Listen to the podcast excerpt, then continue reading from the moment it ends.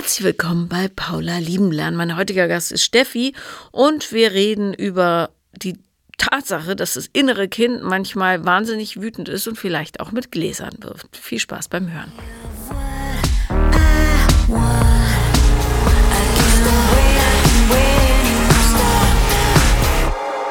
Herzlich willkommen, liebe Steffi. Ja, danke, dass es geklappt hat. Du hast ein großes Buch mitgebracht, wo all die Dinge drinstehen, die du sagen willst. Ähm, So ist das. Wenn du möchtest, kannst du es in die Hand nehmen. Üblicherweise äh, brauchst du es nicht. Hm? Schieß los. Ich schieß los. Ja, danke für die Einladung. Ich hatte dir ja schon mal im Februar geschrieben gehabt. Und dann wieder und wieder und wieder, wie du das immer so schön erwähnst. Und jetzt bin ich hier und bin total froh und aufgeregt und bin gespannt, was alles so passiert.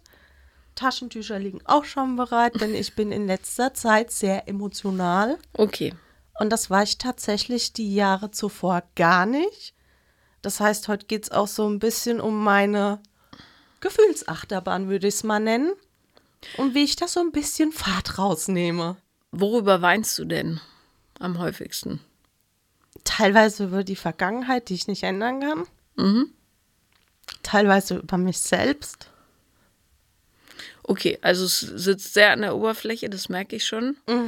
Du kannst so viel weinen, wie du willst hier. Ja. Und ähm, kannst du einfach laufen lassen. Die paar Ja. Tüchlein da werden vielleicht nicht reichen.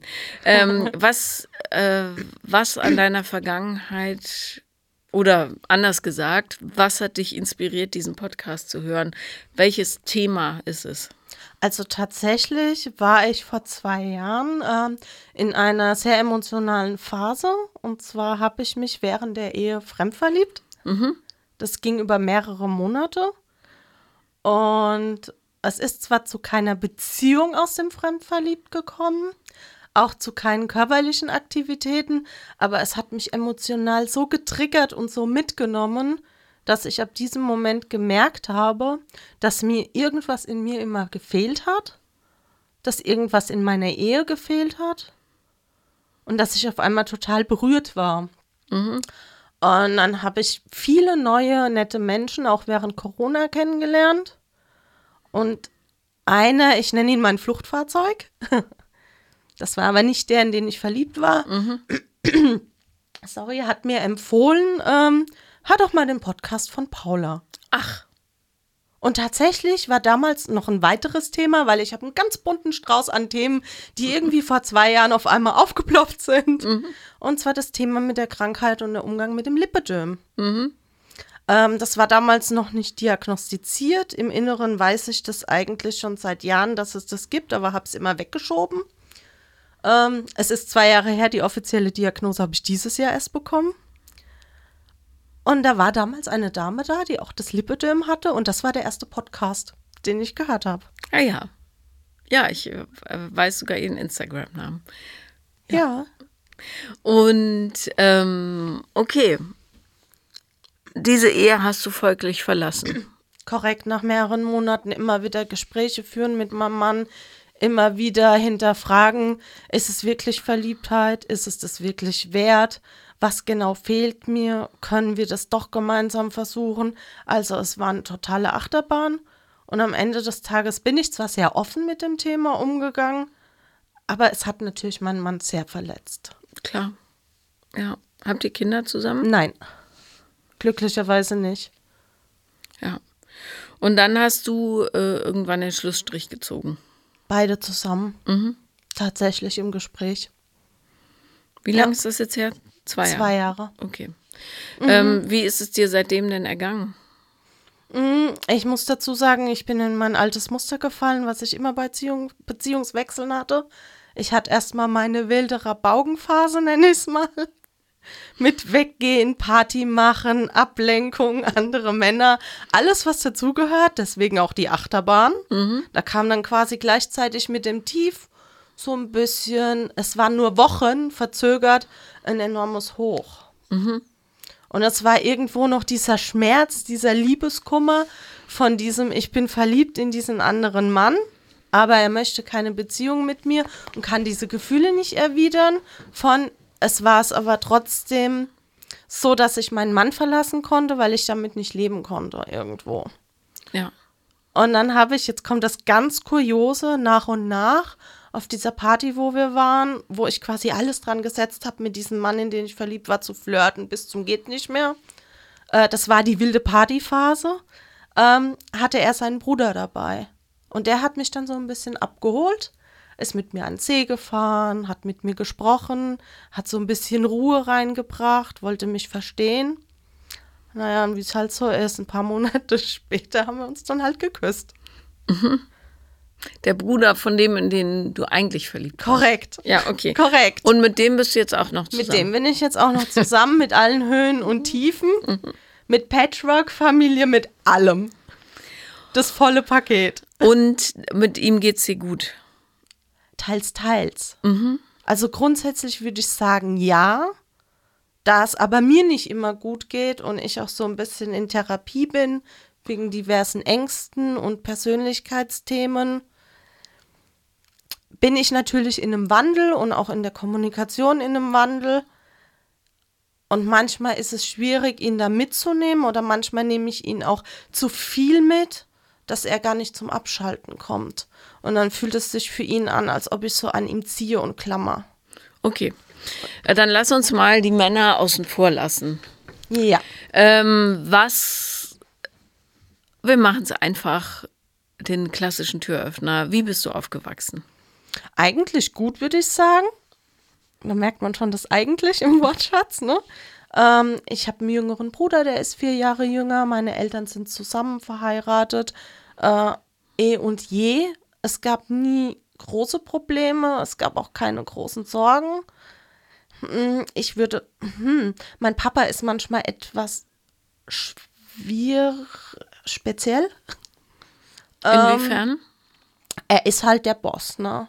So würde ich ihn jetzt bezeichnen. Er bestimmt.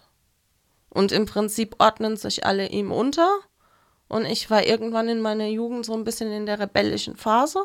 Auch danach noch, dass ich irgendwann gesagt habe, möchte ich nicht. Bin so ein bisschen ausgebrochen. Das hat sehr auf Gegenliebe gestoßen. Ich musste immer wieder eingefangen werden. Und dann bin ich immer wieder in die Flucht gegangen. Und wann bist du ausgezogen? Mit 20. Ähm, und deine Mutter ist also in einer Rolle, wo sie sich selbst gar nicht auslebt. Jein, im Job hat sie das immer getan. Sie Na ist jetzt gut. mittlerweile in Rente. Wichtiger ist ja, was man persönlich tut für sich. Weil wenn du in einer Beziehung bist, wo du nicht stattfindest, auch wenn du versorgt bist und es gemeinsame Pläne gibt und so weiter, richtig toll ist halt nicht. Ich würde sagen, aus dem eigenen Bauchgefühl, so richtig hat sie das nicht getan. Ich habe aber auch als Kind natürlich und als Jugendliche nicht alles mitbekommen. Klar. Was, also ich, ich stocher hier so rum, weil ich versuche herauszufinden, was ähm, du denkst, warum jetzt plötzlich alles so rausbricht. Oder was will da raus? Ich selbst, so wie ich bin, so angenommen werden mit meinen wilden Gedanken, mit meiner Lebhaftigkeit, mit meinem, ich bin quirlig und bunt, das ist einfach so. Und man versucht mich immer schon so ein bisschen ruhig zu halten, runterzudrücken, so ein bisschen einzufangen, so ein bisschen zu verändern. Ich habe das auch lange Zeit mit mir machen lassen, würde auch sagen, ich lasse es jetzt noch teilweise mit mir machen. Wie zeigt sich das? Also früher war ich teilweise richtig aggressiv. Ich habe dann immer, wenn ich außer Rand und Band war, teilweise sogar richtig mit Gläsern auf den Tisch geworfen. In Beziehung oder In überhaupt? Beziehungen und auch überhaupt. Es kam immer auf die Triggerpunkte an.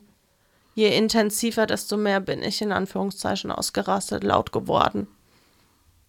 Und wie hat dein Umfeld darauf reagiert? Entweder massiv mich versucht zu sagen, so geht das nicht. Also massiv so eingesperrt, eingeengt, würde ich sagen. Oder halt eben die Flucht. Es gab immer nur diese zwei Welten. Entweder du beherrschst dich und du machst jetzt, was wir sagen, oder tschüss. Was sind die Triggerpunkte, an denen du so richtig wütend wirst? Wenn ich Dinge tun soll, die ich nicht möchte. Wenn mir jemand mein Leben vorschreibt. Nenn mal ein Beispiel. Es ist ein total blödes Beispiel. Ich habe mich tätowieren lassen und als mein Vater das gesehen hat, ist er förmlich ausgerastet, weil das nicht in seine Welt passt, weil das gar nicht geht. Wie alt warst du da? Als ich mich habe tätowieren lassen. Mhm. Ach, das ist sieben, acht Jahre her. Also im Erwachsenenalter. Ich weiß nicht, wie alt du bist, darum. 40. 40, okay. Okay. Okay, also, also in einem Alter, wo dein Vater nicht mehr darüber bestimmen sollte, ob was du mit deinem Körper Korrekt, machst. Ja. korrekt. mhm. Und dieses Bestimmen ist halt immer noch da, auch jetzt noch. Und da auszubrechen fällt mir unwahrscheinlich schwer. Okay, das heißt, er sagt, das ist ja völlig albern. Was, warum machst du das? Das ist asozial. Und wie hast du reagiert? Also in dem Moment, als das war, muss ich die Geschichte dazu erzählen, war das auch noch am Geburtstag meines kleinen Neffens, auf den ich mich sehr gefreut hatte. Ähm, ich hatte gerade den Kuchen geschnitten und er kam von hinten. Ich habe das Tattoo am Rücken, das sieht man nicht. Und an dem Tag habe ich mich nach vorne gebeugt. Er stand hinter mir und hat es gesehen und hat mir im Prinzip so ein bisschen ans T-Shirt gefasst und hat mir quasi den äh, Wischer Augen, also so, ne? Hier, bist du blem blem, gezeigt. Nicht gesagt, aber gezeigt. So als ob ich sie nicht mehr alle hätte. Und das hat mich extrem getriggert. Und was hast du gemacht? Ich war damals schon in Therapie und war auf solche Trigger, nicht auf solche extremen Trigger vorbereitet, eher auf die kleineren. Ich habe dann probiert, erstmal ruhig zu bleiben. Mein Papa ist dann rausgegangen, weil ich nicht reagiert habe. Ich war in der Schockstarre. Mm. Und meine Schwägerin hat dann gesehen, dass ich weine. Und hat dann meinen Bruder geholt und dann sind wir erstmal ins Schlafzimmer und dann habe ich gezielt den Geburtstag verlassen. Und eigentlich tut es mir im Nachhinein, das ist das, wo ich so emotional werde, total leid, weil das ja der Geburtstag meines Neffen war. Und er sollte einen schönen Tag haben. Und ab dem Zeitpunkt, als ich weg war, haben natürlich alle im Raum gemerkt, irgendwas stimmt nicht. Und der Geburtstag war nicht schön. Und ich trage so ein bisschen gefühlt dafür die Verantwortung, dass es für ihn nicht schön war. Äh, naja, tust du nicht.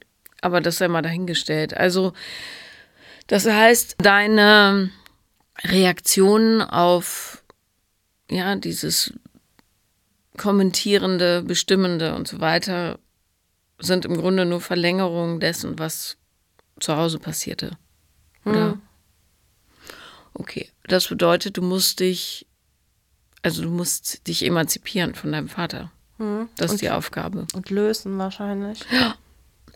Naja, vor allem ähm, diese kindliche Ebene verlassen.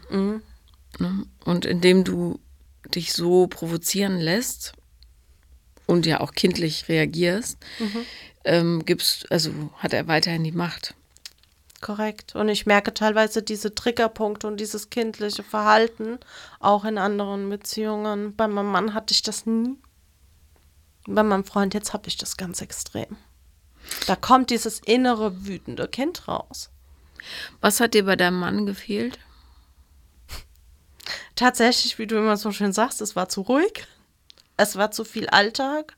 Es war einfach irgendwie gefühlt keine Liebe mehr da. Es war wie eine WG. Ich könnte jetzt noch schmunzeln und sagen, der Sex war dann auch weg. Wir waren irgendwann nur noch Travel Buddies und dann kam Corona und dann ist auch das weggefallen. Was ist so ein Beispiel ähm, bei deinem Freund, wo, wo du dich getriggert fühlst? Wenn er mich gefühlt ignoriert, wir haben eine Vereinbarung getroffen, dass wir uns einmal am Tag hören. Das heißt irgendwie einen guten Morgen oder das heißt irgendwie, ich bin da sehr, sehr auch so im Außen und suche dann die Bestätigung. Bin das wahrscheinlich auch anders gewohnt. Mit meinem Mann habe ich zusammengelebt. Wir waren sehr wie so ein Klumpen auch, ne? So in einer Wohnung. Und bei ihm ist es so, wir sehen uns nicht so häufig. Ich würde mir manchmal wünschen, häufiger wenn ich dann irgendwie Dinge alleine für mich tue, um zu wachsen, wie jetzt sei es hierher fahren, in die Berge fahren. Ich liebe es einfach, neue Länder, Kulturen zu sehen, zu reisen. Ähm, dann kann es schon passieren, dass ich eins, zwei Tage gar nichts von ihm höre. Dann kann es auch passieren, dass ich ihm abends dann schreibe und an dem Abend, trotz dass es 21 Uhr oder so ist, nichts von ihm höre. Ich weiß inzwischen, dass es so ist. Ich weiß inzwischen auch, warum das so ist. Mein Kopf versteht das, aber mein Herz und das innere Kind schreit einfach. Es sucht einfach Aufmerksamkeit. Äh, erklär mir das. Was verstehst du da? Naja, dass er, wenn er einen stressigen Job hat oder einen stressigen Tag hat, dann einfach abends auch mal auf dem Sessel einpennt. Und dann auch, das, das kann auch mal um 21 Uhr passieren und dann kommt nichts mehr. Oder dass sein Kopf so voll ist, weil er natürlich auch seinen Rucksack mit sich trägt. Dass er dann da einfach keine Kapazität hat. Nicht mal für eine kurze Nachricht. Und das ist das, was ich halt bislang, was mich halt so getriggert hat. Wo ich dann richtig Nee, Steffi, stopp, werde. stopp.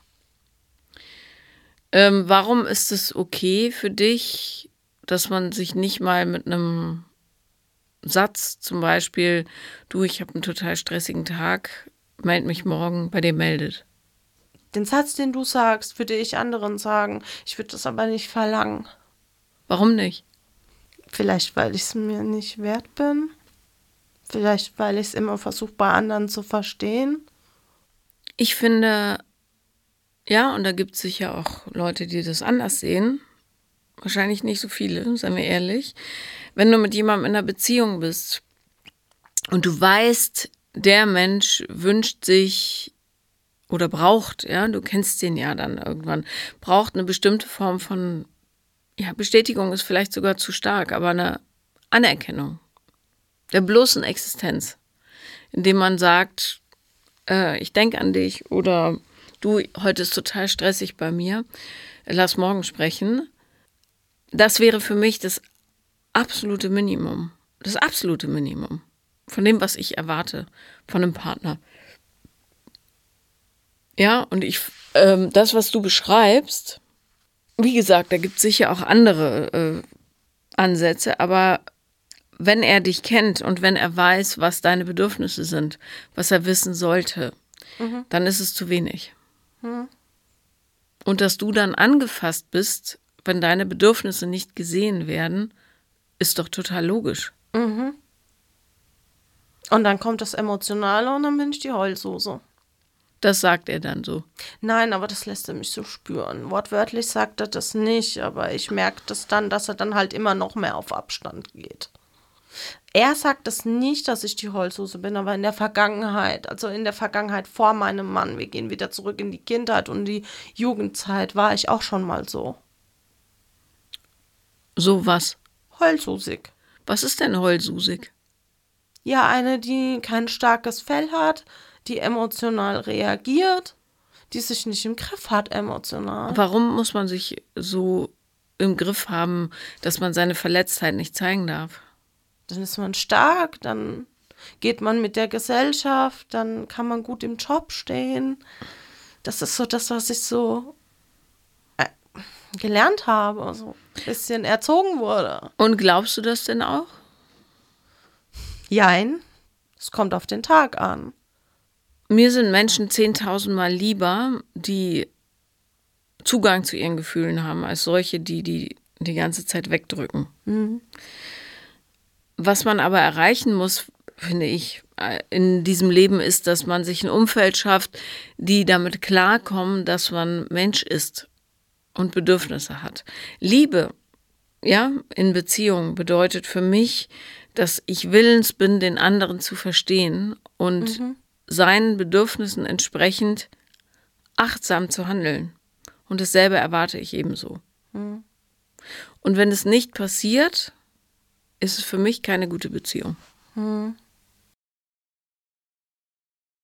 Und da überlege ich und denke ich, kann ich das überhaupt geben? Kann ich das auch geben? Was ist denn das für eine Frage? Erstaunlich, dass die zuerst kommt. Empfange ich das gerade? Wie macht der andere mich fühlen? Wie lässt der andere mich fühlen? Diese Frage muss zuerst kommen. Es geht um dich, nicht um die anderen. Ja, und das ist das, was auch in, so in meinem Büchlein ste steht, wenn ich rüberschiele. Dieses im Außen sein. Ob du das anderen geben kannst, ist auch eine wichtige Frage, ganz klar. Aber du musst dir selbst immer die Nächste sein. Und das bedeutet nicht, dass man egozentrisch ist, sondern dass man ein Gefühl dafür entwickelt hat, wer man ist und was die eigenen Bedürfnisse sind und was man ja sich selber wert ist. So, und wenn jemand einen nicht besonders gut behandelt, nachlässig ist und so weiter, geht es nicht darum, ob, der, ob du das verdient hast, dass du so behandelt wirst, sondern erstmal um die Feststellung, dass es nicht so ist. Hm. Und dann um die Frage, kannst du es überhaupt geben? Hm. Was ja immer schwierig ist, wenn man es überhaupt nicht vorgelebt bekommen hat. Das heißt, du musst es aus dir selbst heraus neu produzieren, ja, was man aber lernen kann. Bloß die erste Frage ist immer, bekomme ich, was ich brauche? wenn ich es signalisiere, dass ich es brauche. Ne? Wir erwarten nicht von den Menschen, dass sie Gedanken lesen, aber in der Beziehung sollte man ein Verständnis dafür haben, was der andere braucht. Hm. Und wenigstens im Ansatz ein Interesse daran haben, dass diese Bedürfnisse befriedigt werden. Hm. Sich zwei Tage nicht melden und sagen, du, ich bin so voll und ich bin auf dem Sofa eingeschlafen oder Sessel, was auch immer. Ja, oder jedes Mal, wenn du in die Emotionalität abgleitest, tatsächlich Zuspruch brauchst, dich ja, zu verpissen, hm? äh, warum ist das gut genug? Hm. Es ist nicht immer so, aber schon, das sind die Triggerpunkte definitiv. Du, ganz ehrlich, und wenn es nur zweimal so ist, ist es zu viel. Hm. Also, Mal abgesehen davon, dass du es wahrscheinlich tatsächlich äh, nicht vorgelebt bekommen hast, dass deine Bedürfnisse zählen, weil das ja, so wie du es berichtest, äh, auch das ist, was deine Mutter so seit Jahren mitmacht, nämlich sie gibt sich halt der großen Welle hin und hat keinerlei ja, Verfügung darüber, wohin die Strömung gerade läuft, ähm, weil sie nicht für sich selber einsteht, einstehen kann hast du das offensichtlich eins zu eins übernommen und lebst es auch weiterhin aus. So, das ist das, was ich jetzt so beobachte. Mhm. Ja. Und weil du so an dir vorbei lebst, bist du natürlich extrem ja äh, affektlabil. Also so, man muss sich nur kurz anpieken und schon fließen die Tränen, weil du weißt, dass es scheiße läuft. Du kannst nur nicht den Finger drauf drücken. Ich sag mal, im besten Fall fließen die Tränen, im schlimmsten Fall rastisch aus. Das ist diese emotionale Achterbahn. Ja, gut, ausrasten ist, ja, also, ja. Sagen wir mal so, wenigstens es kommt raus, aber schön ist nicht. Schön ist nicht, es passiert auch in letzter Zeit nicht mehr so häufig. Da merke ich schon, dass ich Fortschritte mache, definitiv. Ja, aber äh, wenn äh, es passiert und du diese Aggressivität spürst, dann bist du ja schon ganz, ganz nah dran an diesem Kind, ne? was ja. um Hilfe schreit und gesehen werden will. Mhm. Ähm, wie kannst du dich daraus oder wie snappst du dich daraus momentan? Lässt du es dann einfach geschehen und bist hinterher erschöpft und voller Scham oder schaffst du es in dem Moment, dich dann doch noch zu regulieren? Also so wie die Situation, die ich vorhin beschrieben hatte mit dem Tattoo an dem Geburtstag war, habe ich es gut geschafft, mich zu regulieren. Aber da bist du auch nicht aggressiv geworden. Da bin ich auch nicht aggressiv geworden, korrekt, da habe ich geweint. Mm, das Aggressive ist in letzter Zeit tatsächlich besser geworden. Ähm, es ist oftmals so, dass andere mich rausholen. Mit anderen meine ich zum Beispiel meinen Bruder, der dann sagt, Mensch, Schwester, beruhig dich mal. Also wirklich auch klare Worte fasst. Richtet sich das gegen Menschen dann auch, die Aggression, oder nur gegen Gegenstände? Gegen mich selbst. Aber was schlägst du dich selber? Nee, aber ich schlag dann, also schlagen ist ein bisschen zu hoch gegriffen. Auf den Tisch hauen. Früher habe ich die Gläser zertrümmert, das habe ich jetzt schon länger nicht mehr gemacht. Und auch teilweise so gegen mich selbst oder auch die Wortwahl, die ich dann nutze. Mhm. Okay aber für andere wahrscheinlich schon ein angsteinflößender Zustand. Definitiv. Mein Freund, das Schlimmste, was ich ihm mal an den Kopf geworfen habe, war dieses böse F-Wort. Mhm. Also, wenn du es schaffst, das so zu verstehen, dass du tatsächlich, also diese Wut kommt, wenn du dich selber missachtest. Mhm. Und zwar, indem du zum Beispiel auch keine Grenzen ziehst, wie jemand dich behandeln darf. Bei deinem Vater hättest du, ja, in der Theorie ganz lässig sagen können, also A, ich finde es ein absolutes Unding, dass du mir einen Vogel zeigst. Und B, ich bin 33 Jahre alt. Was ich mit meinem Körper mache, geht dich gar nichts an. Fertig. Der kann dir ja nichts tun. Ne? Nicht verbal, nicht gar nicht, weil was soll er sagen? Doch, darf ich wohl? Stimmt nicht. Ich finde es aber hässlich, seine Sache. Ja, also, ähm, das heißt, aus einer Erwachsenensicht, ja, wäre die Situation völlig harmlos. Aus einer Richtig. Kindersicht ist sie hochgradig bedrohlich. Und darum ähm, musst du unbedingt wirklich innere Kindarbeit machen. Ja. Und zwar massiv. Wie lange bist du jetzt in Therapie? Letztes Jahr Februar und die letzte Sitzung habe ich nächste Woche. Das Ding bei der Therapie ist halt, es sind halt einige Themen, nicht nur das. Es ist halt hauptsächlich wegen meiner Spritzenphobie. Gesundheitlicher Punkt. Okay, gut. Äh, Was ja auch interessanterweise ein sehr kindliches Thema ist, ne? Definitiv. Ähm, Was ich auch bis heute nicht gelöst bekomme. Es ist, ich bin weiter, definitiv weiter. Ich war letzten Freitag mitbegleitend bei einer Blutspende. Das wäre vor einem Jahr nicht möglich gewesen. was passiert, wenn du Spritzen siehst? Panik. Jetzt nicht mehr, aber das war mal so. Und Ohnmacht. Das geht jetzt. Aber es ist immer noch so dieser letzte Punkt. Ich war immer noch nicht beim Arzt. Dieser Druck ist da, weil die Therapie jetzt beendet ist. Ich bekomme aktuell keine weitere Verlängerung. Und der Druck ist da, ich muss mir Blut abnehmen lassen. Das ist jetzt nochmal ein ganz anderes Thema, aber irgendwo spielt das ja irgendwo alles wie so ein Zahnrädchen zusammen. Was ist mit Impfungen und so? Corona-Impfung habe ich, die geht ja nicht in die Vene, da wird ja nichts rausgeholt.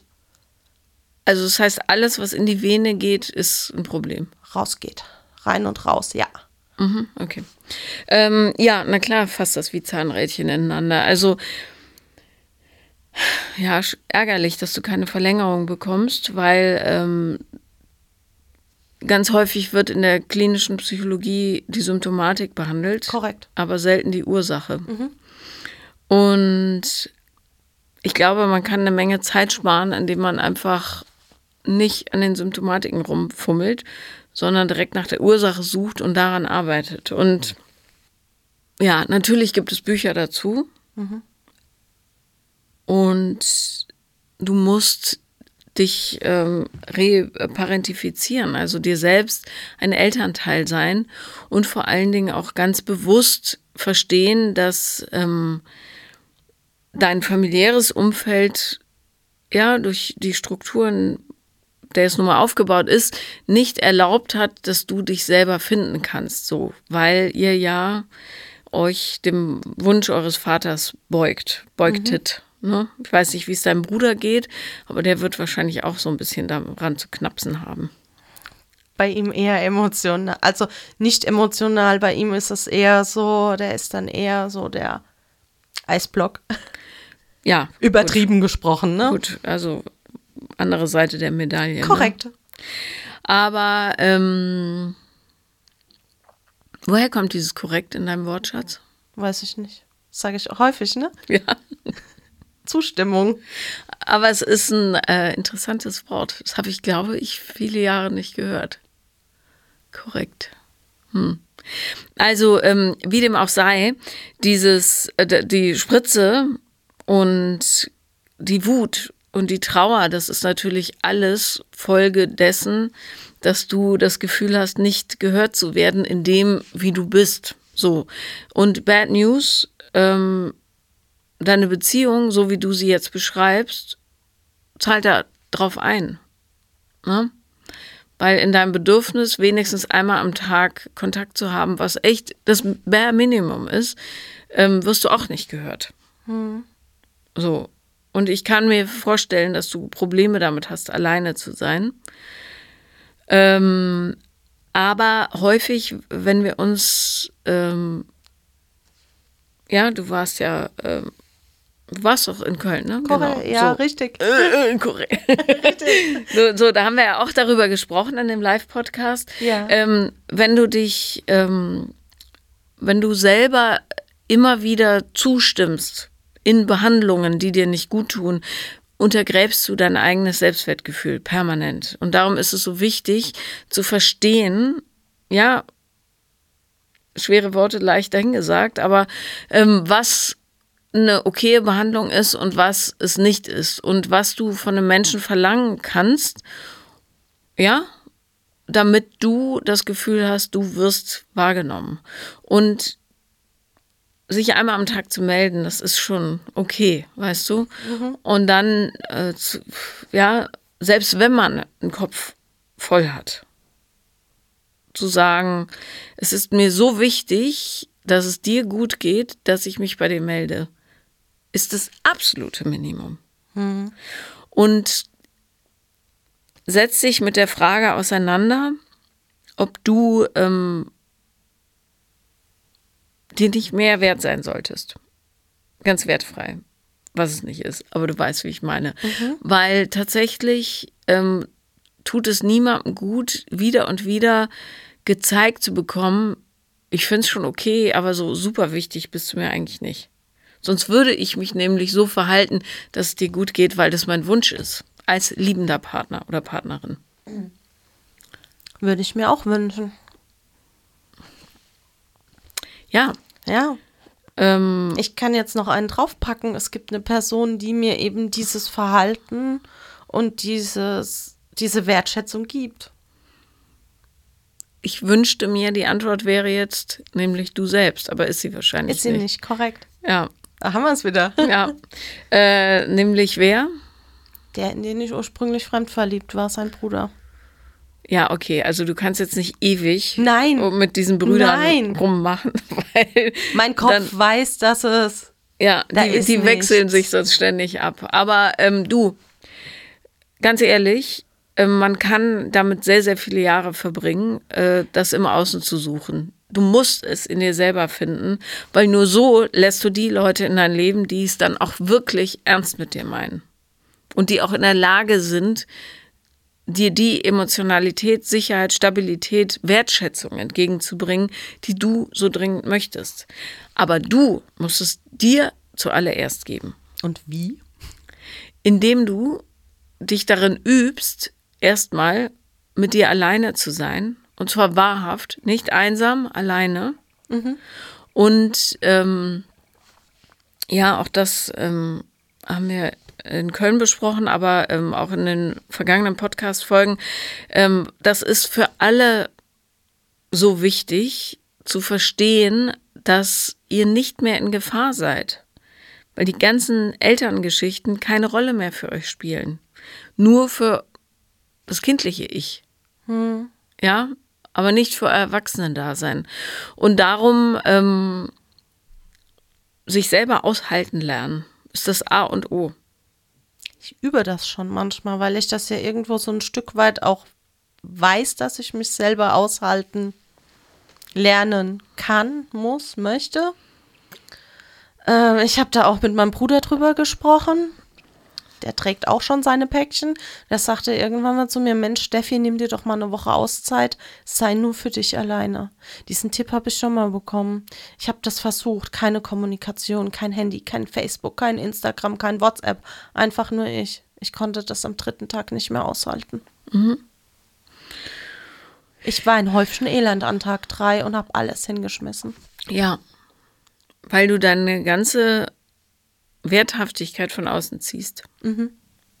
Ja. Ähm, was machst du denn mit deiner Freizeit so? Nix? Doch, schon. Aber was? Ich reise gerne. Ja, du kannst ja nicht unter der nicht Woche nur, reisen. Nein, natürlich nicht. Was machst du unter ich der Woche? Ich lese ähm, Bücher, unterschiedlichste Art, momentan viel auch auf die mentalen Themen, hört einen Podcast ähm, kümmere mich um mein Thema Lipödem, um die Aufklärung und ich mache viele Dinge momentan, die einfach irgendwie so ein bisschen dieses Wort muss beinhalten, weil es halt gerade meine Themen sind und ich da rauskommen möchte. Wo äh, hast du denn Spaß unter der Woche? Wenn ich mal weggehe auf eine Techno-Party, aber das ist ja nicht so häufig. Okay, und das heißt, du machst gar keinen Sport? Doch, schon. Was ist schon? Naja, ins Fitnessstudio gehen. Wie oft gehst du ins Fitnessstudio? Sind wir ehrlich? Der Schweinehund. Okay.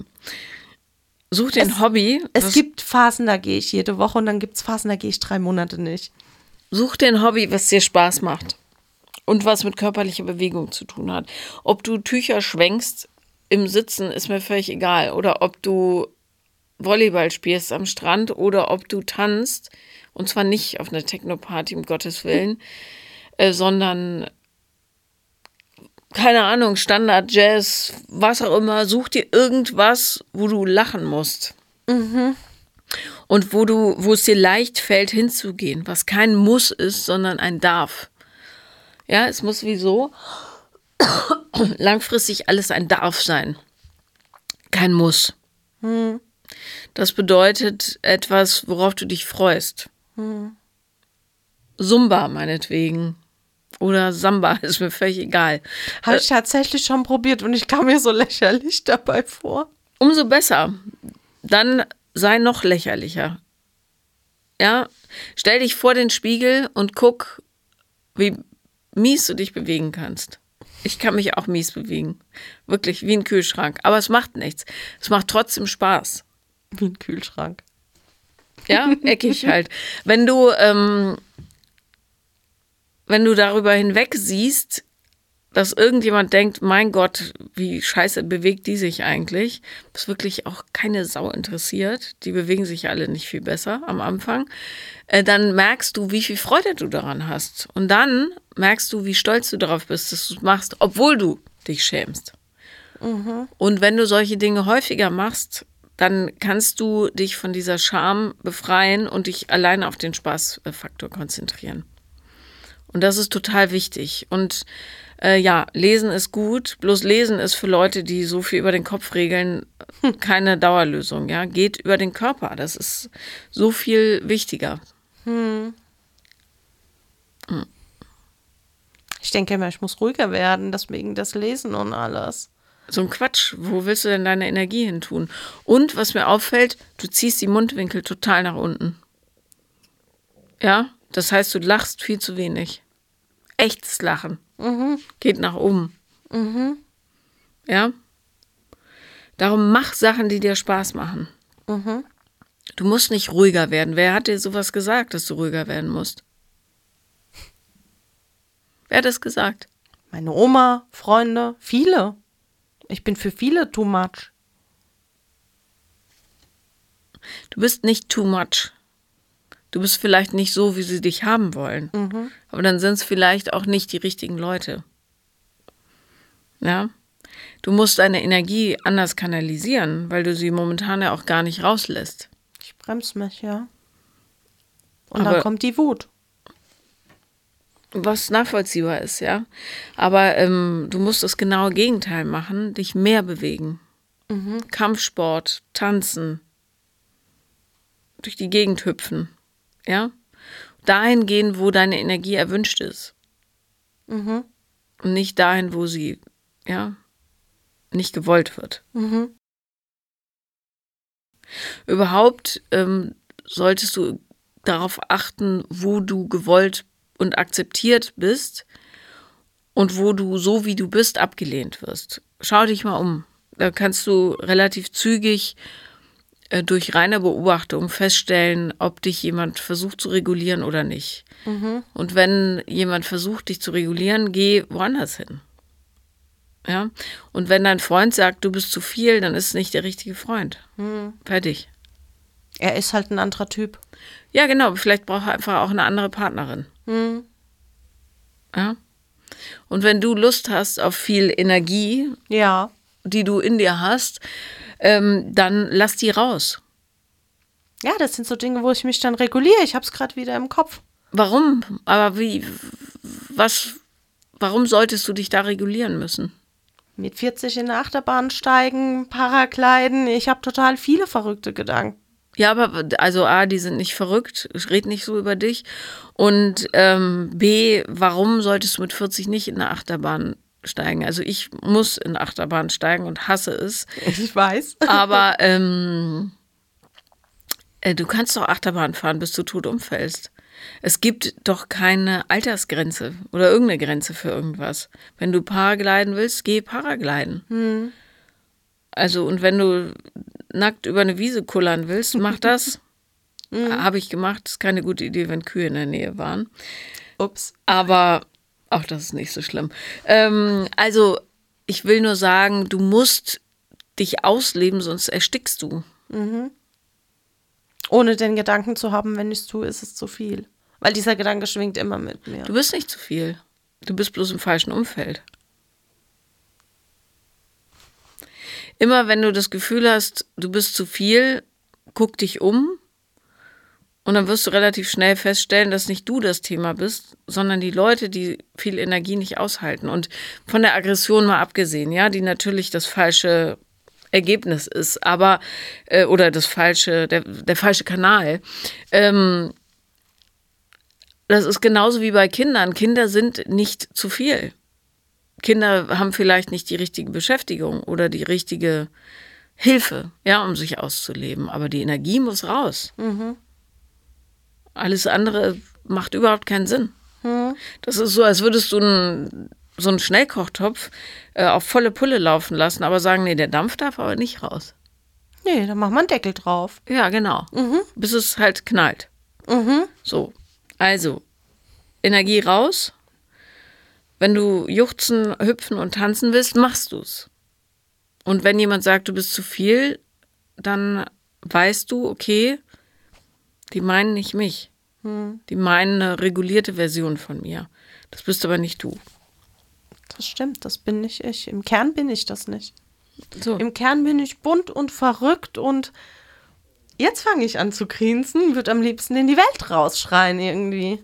Aber im positiven Sinne, nicht im aggressiven Sinne. Ja, so soll es ja auch richtig sein. Äh, so ist ja auch richtig. So soll es sein. So. Grenzen setzen ist ein total, oder Grenzen setzen lernen ist ein ganz, ganz wichtiger Schritt in Richtung ähm, ja, Abnabelung von Eltern und auch Erwachsenwerden. Weil du mit Grenzen dich selbst in die Verantwortung nimmst und verstehst, dass du Herrin deines Schicksals bist, nicht jemand anderes.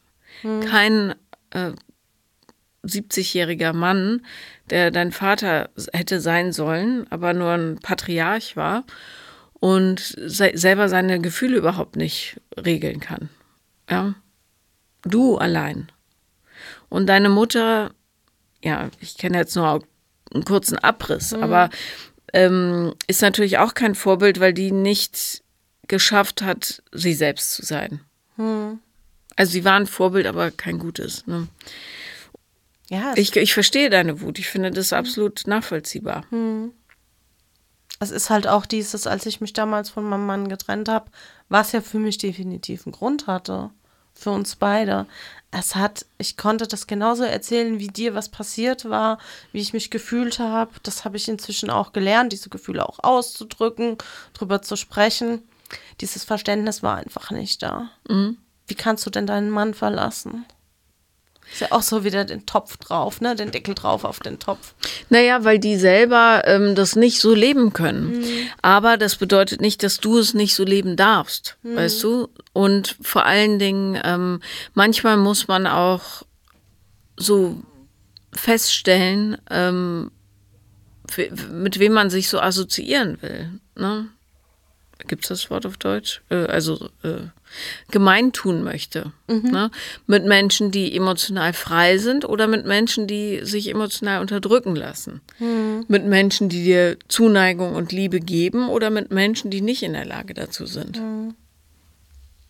Und das ist eine Entscheidung, die du immer für dich treffen musst, zuallererst.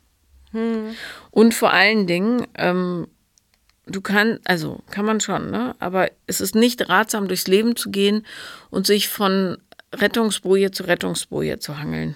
Ja. So.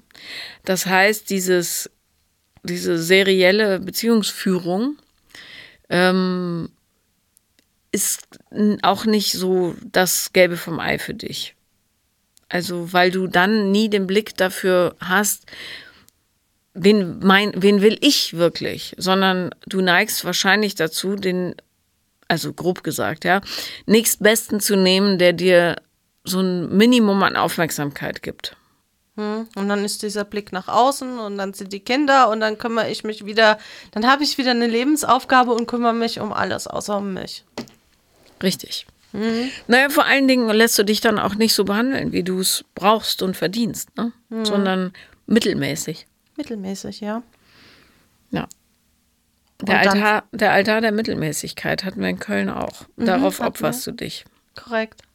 Und dann suche ich natürlich nach mehr und greife und bin dann wieder in meinem Außen. Und bei anderen Personen im Umfeld. Na, vor allem, ne, ja, äh, die dir die nächste Bestätigung geben, weil die eine nicht mehr reicht, aber vor allem auch nicht in echter Beziehung. Ne? Sondern in Bedürftigkeit. In Bedürftigkeit, wie so ein Suchti. Genau. Suchti nach Aufmerksamkeit im Außen. Nee, sucht die nach Liebe, nicht Aufmerksamkeit. Ja. Zuneigung, weißt Ja. du? Bestätigung. Mhm. So. Und all das musst du dir selber geben. Das Ausleben, das Machen. Dich Mit dem trösten, Körper. dich nähren, dich sein lassen, dich akzeptieren, so wie du bist. Und vor allem nicht akzeptieren, dass andere es nicht akzeptieren. Ne? Schaffst du. Ähm, das ist ganz viel ja, Bauchgefühl üben und so. Ne? Und dann auch wissen, dieses kleine Kind in dir sitzt so nah unter der Oberfläche, ähm, was okay ist, weil du es noch nicht in den Arm genommen hast. Ne? Und es gibt Übungen. Ähm, hast du, bist du Mitglied im Power Circle? Gewesen, aktuell gerade nicht, aber. Ja, okay. Ich habe nämlich vorletzte wieder. Woche eine große Übung für Reparentifikation gemacht, also für das sich selbst erwachsen, äh, also äh, beeltern quasi. Und ähm, das gibt's aber auch, äh, du findest dazu auch Literatur und so weiter, aber das ist wichtig. Ähm, ne? Ich habe tatsächlich einmal eine Meditation gemacht bei so einem kostenlosen Schnupperworkshop, was man davon halten mag, sei jetzt mal mit dem Fragezeichen in den Raum gestellt, eine Meditation zum inneren Kind, wo man sich das quasi bildlich wie so eine Reise vorstellen sollte an so einem Strand und auch schon öfters Meditation geübt. Ich komme nicht an den Punkt, wo die anderen quasi kommen.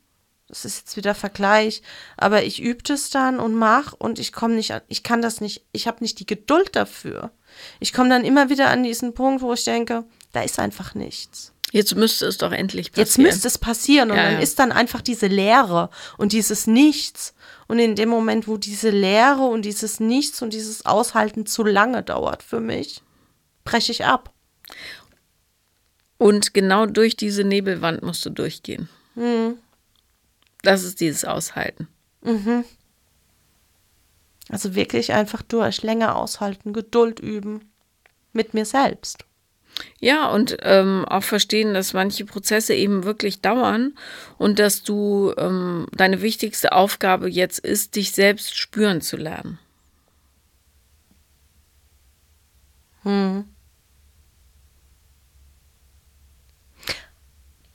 Tatsächlich habe ich einen Punkt in meinem Büchlein ganz unten stehen. Sag mal. Schweigekloster oder Schweigeretreatment. Ja, also, wenn du so ein Vipassana machst, was zehn Tage zum Beispiel meistens ist, das ist Hardcore. Das ist Hardcore, aber das ist das genaue Gegenteil ja von mir. Nee, das ist Hardcore, weil du an all das rankommst, was du sorgsam zu verbergen versuchst.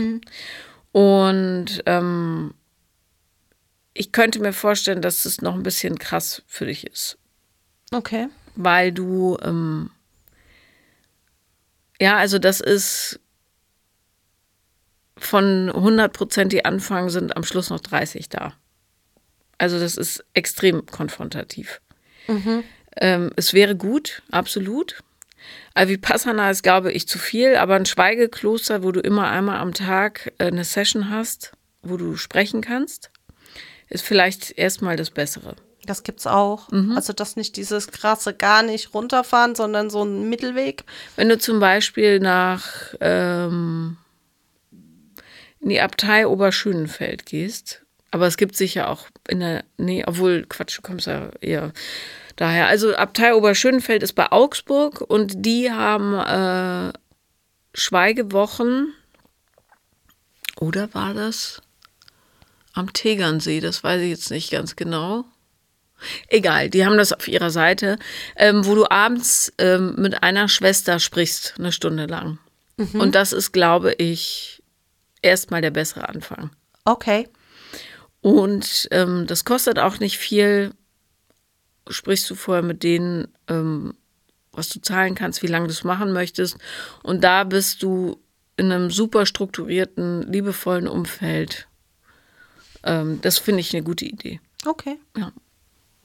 Das ist ähm. ein guter Tipp, den nehme ich gerne mit, da werde ich dann mal recherchieren. Ich danke dir sehr, dass du da warst. Ich danke dir, dass ich hier sein durfte. Das war Paula Lieben Lernen und wenn ihr auch mal dabei sein wollt, dann schreibt mir auf Instagram The Real Paula Lambert bin ich da oder eine Mail an paula@paulalambert.de. Vielen Dank.